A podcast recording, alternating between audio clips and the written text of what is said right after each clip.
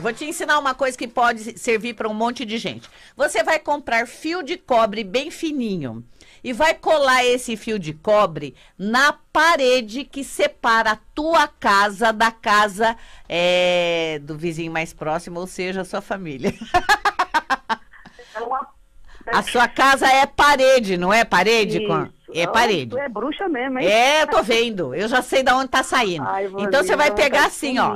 Você compra um rolinho de fio de cobre e Ah. cola bem perto do rodapé, de, bem grudadinho mesmo na parede, não no chão, na parede. Coladinho, bem bonitinho. De fora a fora, em tudo que divide com a sua família. E se é no quintal e, e a família fica passando também na frente, faça isso pelo lado de fora, coladinho em cima do rodapé. Entendi. Entendeu? Vai fazer uma gaiola na tua vida. Então, a, a intenção das pessoas não vai entrar mais dentro da tua casa, Isso, tá? Aí você vai fazer o quê? Você vai defumar a tua casa, porque tudo que entrar vai ter que entrar pela porta da frente. Sei. E aí só Mas entra o aí- que você deixar, entendeu?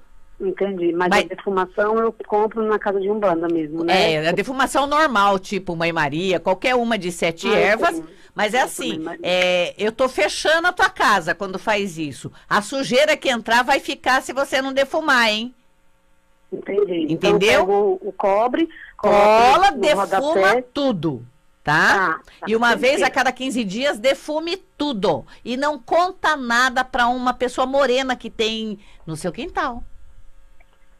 Tá? Então, na verdade, eu moro ao lado, encostado, parede com marido, Eu parede sei. com parede com a minha É, cunhada. Com certeza, não conta nada mais da tua vida pra ela, tá? Nada. Entendi. Nada é